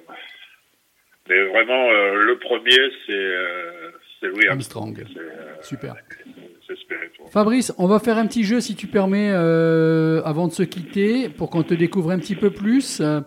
Euh, bon, ne réfléchis pas trop et si tu es embêté pour répondre, tu me dis en zap, joker et on passe à une autre question. On est d'accord? Oui, Ton principal défaut? Moi, Et je m'attends à la réponse suivante. Ta principale qualité? Moi, J'aurais mis 500 tickets. si tu étais une chanson, euh, euh, la marche des pègres. la marche des Les pègres. les pègres, la pègre, les pègres. Oui, la pègre. D'accord, ok, pègres. donc plusieurs. Si tu étais un genre de musique, Hmm, gospel. c'est marrant ça, je me serais pas attendu ce soir. Si tu étais un groupe français, Téléphone. ah, Euh, extra balle. le premier album, Maxi. alors, euh, si tu étais un chanteur français, Chanteur français. Hmm, je dirais Jacques Marchais. Ok. Si tu étais, alors là, délire, hein, fais-toi plaisir, une chanson, une chanson française. qui euh, oh, c'est euh, euh, oh, c'est je me suis levé de bon matin c'était dimanche la jument blanche c'est une chanson de euh, qui a été écrite par euh, Francis Blanche pour les frères Jacques Ah, oui. Oui, là on remonte euh, quoi dans les années 40-50 C'est général, à vendre D'accord. Alors, trois, quatre questions encore. Si tu étais un instrument de musique, tu serais lequel? Ouais, ma guitare folk Mhm. Si tu étais une salle de concert, parce que tu en as quand même fréquenté qui doivent avoir une âme, que- une odeur, ça serait laquelle? Oh, le gibus Ah, bah, sûr. Ouais. Eric euh, aurait lui mis euh, 500 tickets dessus. Et alors, celle-là, fais-toi plaisir. hein. Découpe, fais ce que tu veux. Vu qu'on approche des fêtes de fin d'année, si tu étais cette putain de chanson de merde de Noël, ça serait laquelle? Euh, vois, celle qui est chantée par. Ah Ah non, touche pas au local Ah non, c'est un coup bas, ça, je l'attendais Ouais, pas. c'était facile. là. Ah ouais, non, mais quand même, le local, l'Ajaccio en plus. T'as tendu le bâton. C'est dans la rue où je travaille, il est né T'as tendu le bâton. Écoute Fabrice, c'était que du bonheur. Un grand merci à toi pour ta disponibilité parce que mine de rien, ça fait 50 minutes.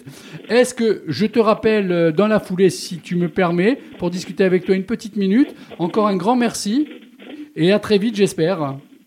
Merci. Merci à toi. Merci. Bonne Ciao, soirée. ciao, bonne soirée. ciao.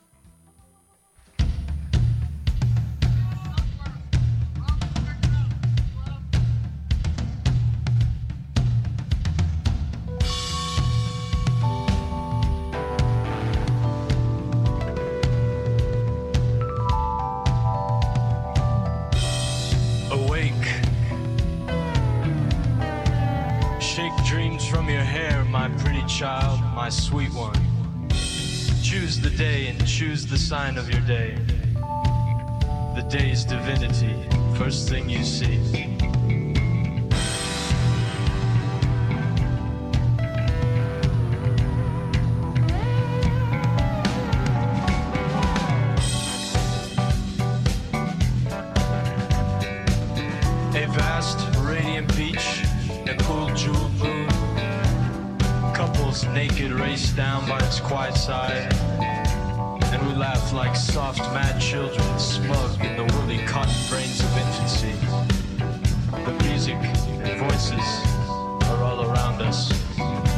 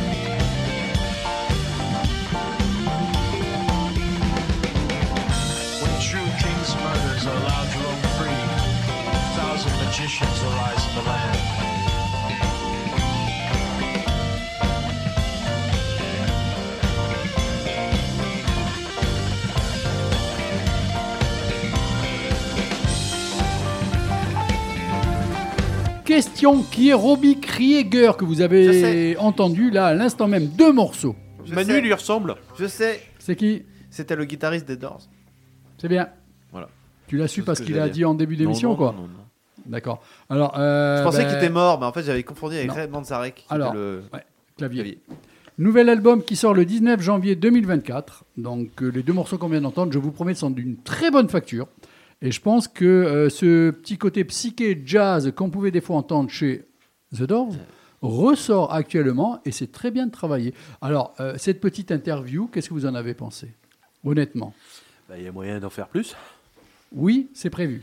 Bah voilà. Je l'ai appelé en vitesse juste après. C'est prévu, c'est calé en début d'année. Non, c'est sympa parce que c'est un type qui a quand même. bah, il a vécu toute une période qui est énorme. Énorme, hein, c'est une qui, est, période qui est- qui est révolue. qui est révolue. Oui, aussi. Évolue. Donc c'est un, un puits de savoir, c'est un puits de science euh, dans ce domaine.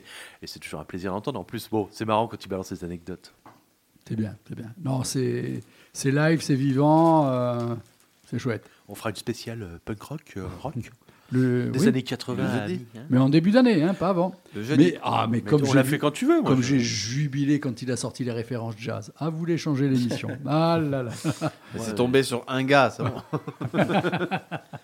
Le plus punk des punks. T'aurais dû inviter un, un jazzman qui dit Oh, mon groupe préféré, c'est Metallica. Oh, tu vas savoir. Hein. Il doit bien y avoir des exemples. Bon, vous savez, il y en a des fois, ça démarre. Il y a toujours une première. Il y a les puceaux. Alex C'est pas vraiment ma première, mais c'est Ah ma première du jeudi. Ah, je me sens trahi Bon, Dédé. Mais Arrête de dire des conneries. Non, c'est pas possible. Non, tu m'as demandé de, de parler de Michael Jackson. Ah, c'est moi le responsable. C'est toi le responsable. Alors, j'ai- je suis allé sur, euh, sur Internet et j'ai tapé euh, Michael Jackson dans l'actualité parce que je voulais savoir pourquoi euh, Michael Jackson. Et il y a une comédie musicale à Broadway qui est, qui est jouée actuellement. Alors, il est allé me chercher le point. J'en savais absolument rien. Voilà. Parce que moi, je voulais que tu sors de ta zone de confort euh, et des groupes que tu aimais. Parce que moi, je me suis dit à un moment donné, il faut qu'ils comprennent que les chroniques, tout ça, c'est pas forcément que ce que l'on aime aussi. Ça peut être des découvertes, ça peut être faire découvrir tout. Mais donc, il fallait que je te donne un sujet par rapport au jeudi aussi. Je me suis dit, le Michael Jackson, on n'est pas forcément jazz, on est funk, euh, il peut y avoir une petite approche jazz. Il y a des super guitaristes qui se sont quand même immiscés dans sa carrière, qui étaient tirés du monde du rock, du blues, du jazz euh, et du hard rock. Donc voilà, c'est pour ça que je t'avais présenté ce sujet. Et j'ai quand même cherché le lien avec l'actualité parce qu'il est mort il y a plus de, il y a 10 ans, il y a plus de 10 ans. Oui. Et je voulais savoir si Michael Jackson, le, le roi de la pop, a, a toujours une actualité. Euh, Enfin, sa musique du moins. Donc, il y a donc ce- cette euh, comédie musicale. Il y a un projet de documentaire qui sera diffusé sur euh, une plateforme. Et son fils, un de ses fils, est- a été récemment interviewé sur le vitiligo de son père. Voilà. Donc, Michael Jackson sur Internet, c'est toujours euh, d'actualité. Ah, Il y a toujours quelque chose. Voilà. Il y a toujours quelque chose. Donc, euh, dix ans après sa, sa mort. Donc, il naît en 1958 dans une grande fratrie avec un père euh, guitariste, peut-être un peu frustré de ne pas avoir eu la carrière de, de ses enfants. Non, mais il avait le compte en banque à gérer, c'est pas un problème. Donc ils grandissent dans l'Indiana, dans une cité ouvrière, et bon, c'est un milieu assez dur. Le, le père euh, a une guitare donc à la maison, et il interdit à ses enfants de, de la toucher et d'en jouer. Euh, et pour autant, les, les frères vont quand même euh, être euh, attirés par euh, l'interdit, ou du moins par la, la guitare. Vu les problèmes qu'il y a eu avec Michael Jackson, quand tu as dit la toucher, c'était euh, la guitare. hein, et pas... Oui, oui, oui. J'ai pas osé rebondir. Pourtant, je te jure, ça m'a démangé. Rebondir sur qui? Attention, Et deux. Ça Deux- glisse, tout ça glisse. Et trouille. C'est la fin de l'émission. Donc, euh, ils saisissent la guitare et, et un jour, La donc, ben, le, le père se rend compte que le père se rend compte que qu'ils n'ont pas respecté ce qui avait, ce qui avait été convenu et la mère prend euh, parti pour euh, les enfants euh, en, en défendant euh, donc les enfants qui euh, se sont pris quand même une bonne rouste. Et, le père se rend compte quand même que ses enfants ont envie de jouer de la musique. Et il y a ce petit Michael qui se démarque euh, assez rapidement dans la sphère euh, familiale euh, sur le point de vue de la musique. Et ça donne, voilà, le père va, va créer le groupe Jackson 5 et on va écouter ce premier morceau, I Want You Back.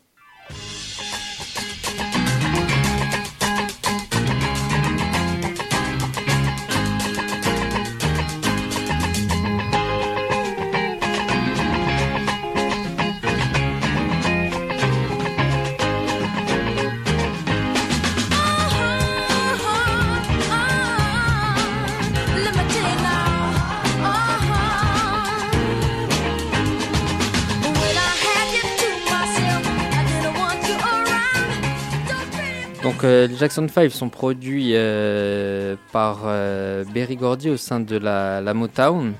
Donc euh, on, on entend inspirations des, des Temptations, des Supremes. Donc c'est une musique jouée par les Noirs pour les Noirs.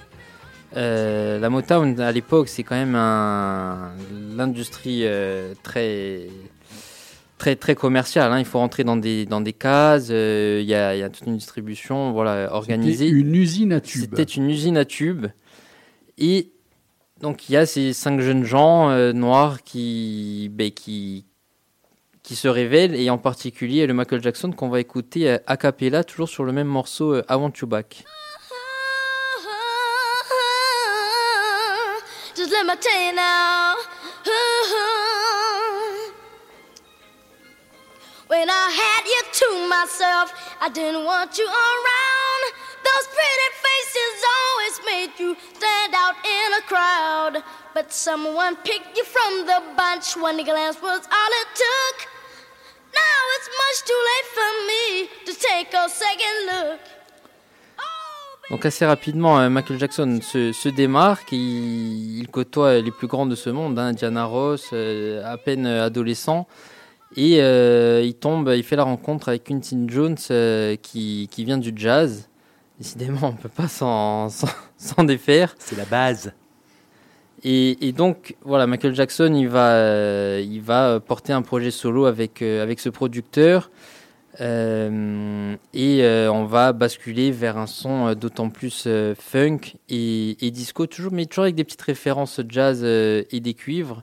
Et euh, ça donne naissance à ce premier album Off the Wall, produit par Quincy Jones, et le morceau euh, Don't Stop Till You Get Enough. You know, I was, I was wondering, you know, if, if you could keep on. Woo! The force, it, it's got a lot of power, and it makes me feel like it, it makes me feel like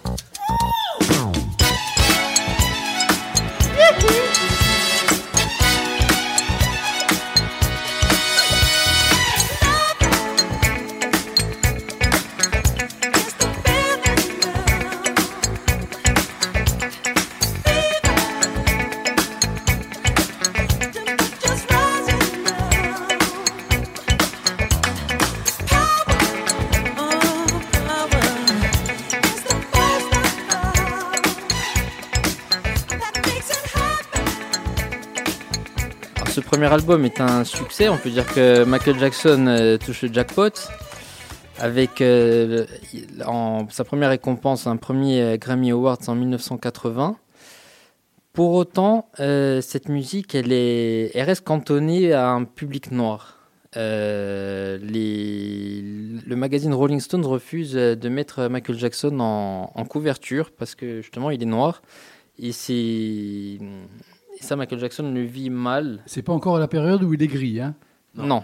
D'accord. de sa transition. Voilà, donc il y a, il y a- il y a- c'est aussi le symbole d'une société américaine qui est, qui, qui est toujours clivée, qui est toujours euh, racisée, hein, qu'on le veuille ou non. Donc euh, il décide euh, avec Quincy Jones de faire un deuxième album, Thriller, pour justement faire sauter ce, ce plafond de verre, euh, je dirais, des barrières euh, raciales. Et euh, donc en 1982 sort euh, l'album euh, Thriller avec un son euh, davantage euh, pop et rock. Et on écoute Thriller.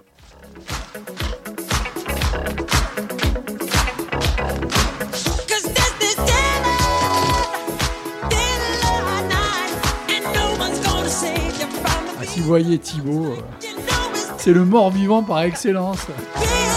Après un couscous. Après un couscous. Ah Arrêtez, vous êtes en train de niquer la chronique d'Alex.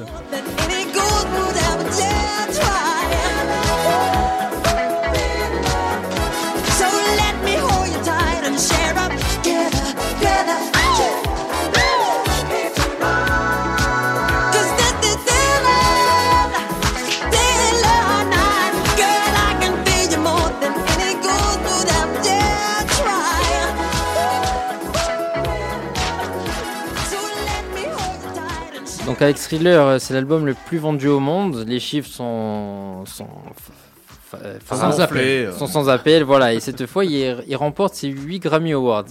Donc euh, il, est à, il est à son apogée euh, musical et donc il devient le, le king of pop. Si je peux me permettre, j'ai un exemple pour aller dans ce que tu viens de dire, que l'album Thriller de Michael Jackson est un des plus vendus, voire le plus vendu chez Michael Jackson, mais aussi dans les plus grosses ventes. C'est que quand il y a eu récemment le retour du vinyle, certaines personnes se sont dit, bon, moi ça m'intéresse pas, mais je vais essayer de revendre mon vinyle tant qu'à faire. Et tu sais le nombre de fois où on m'a ramené les Michael Jackson. Vous êtes intéressé par le rachat de vinyle? Oui. Euh, J'ai des vinyles à vous vendre? Oui. Vous le reprenez combien? Bah, Il faut que je voie l'état de la pochette et du vinyle. Oui. Donc vous avez le Michael Jackson euh, Thriller? deux oui. euros. Euh, deux euros. Oh bah oui, madame, euh, vous l'avez acheté? Oui, mais il y a le restant de la planète qui l'a racheté. Bah ouais, logique. Bah oui. Et, donc il y, a- un peu ce paradoxe, c'est que le, roi de la pop est noir, là où le roi du rock, le king, était blanc alors que c'était une musique de noir originellement. Donc Michael Jackson, il, il va au-delà de ce clivage euh, au sein de la société américaine et aussi au sein de... Enfin, il prend une dimension euh, planétaire.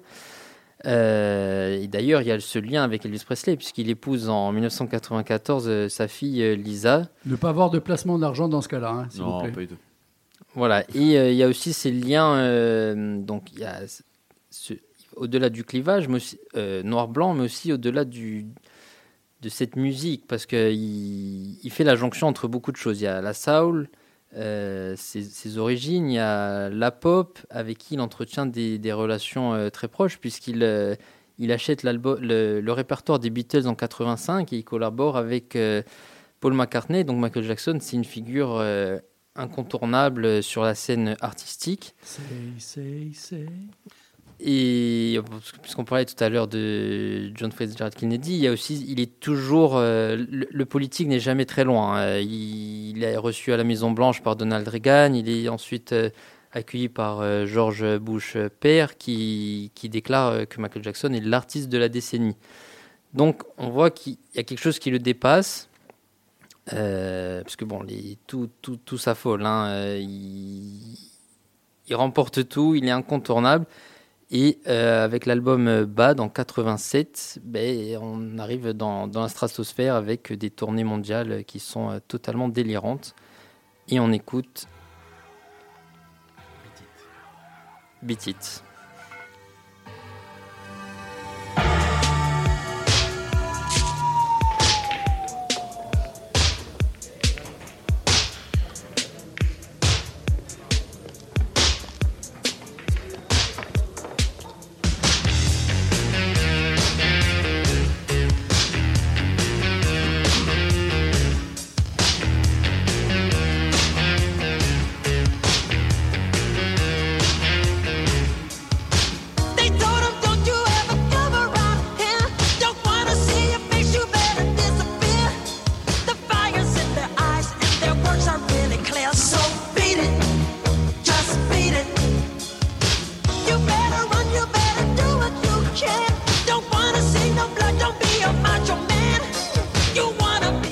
de montage, c'est ma faute. Bien sûr, vous aurez compris que ce morceau n'était pas dans l'album euh, que Alex vient de citer.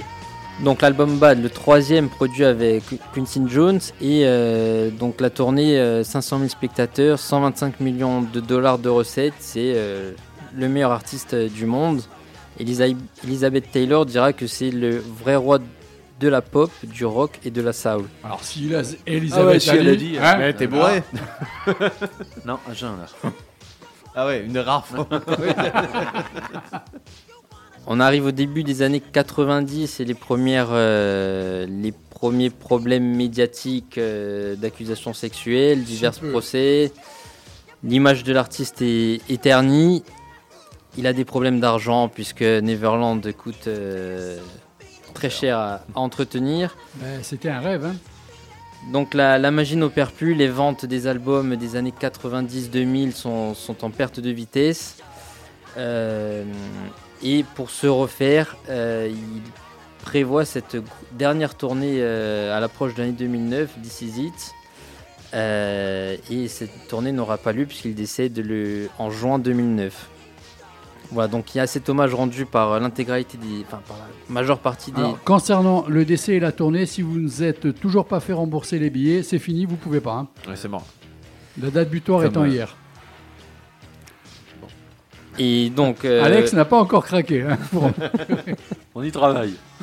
Voilà, et je vais terminer par, euh, par citer encore un président des États-Unis, Barack Obama, qui lui rend bien sûr hommage en tant que. Voilà, il y a aussi un président noir à cette époque-là qui, qui devient président des États-Unis. Et pour autant, Barack Obama est quand même embarrassé puisqu'il est obligé de reconnaître que la personne de Michael Jackson n'est pas toujours euh, tout à fait euh, Blanche. blanche. Ou noir. D'où le gris d'il y a 3 minutes. Voilà, et, et le, et Michael Jackson retrouvera euh, le top 1 euh, à la suite de son décès. Comme quoi la musique perdure malgré les, les frasques de l'individu. Et Pic Sony fait comme ça. C'est bon? C'est bon. Alors, s'il vous plaît, on va applaudir pour la première, Alex. Sérieux, oh, t'as été costaud pour Il pas a craquer. souffert, hein. Il a Tu as souffert. souffert là. Eh, Thibaut, il s'est vu il y a un an là. On t'a pas lâché. On t'a- C'est jouissif. Franchement, de c'est bien. regarde, regarde Manu. Il se rappelle il y a 7-8 ans quand Oh on là. avait commencé. Ah ouais. En plus, bon, le sujet, mais pénible. Tu vois, le Michael Jackson, en fait. Euh, Mais tu t'es mis euh, à, à la bourre tout seul, hein, parce que moi, moi je t'avais dit en deux fois. Mais là, t'as as voulu traiter Michael Jackson. Tu es allé dans les grandes, grandes lignes. Je suis allé dans les très grandes lignes, tu oui. voulais- tu voulais aller. C'est bon, au suivant, quoi. Non, mais je voulais faire un parallèle quand même avec la société. euh, un peu la...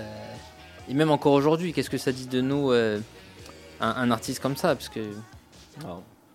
Bon. Ah, voilà, c'est l'indicatif. J'y sais, j'entends quelque chose en fait. C'est la clim. Si je lève le Non, sang, c'est la j'entendrai. Voilà, euh, les amis, Manu, Allez. Eric, Thibaut et Alex, bonne soirée. Merci à vous. Bonsoir. Bonne soirée, On se merci. retrouve euh, la semaine prochaine. Voilà, allez. Moi, j'enchaîne avec le métal. Allez, on se retrouve dans 2-3 minutes. hein.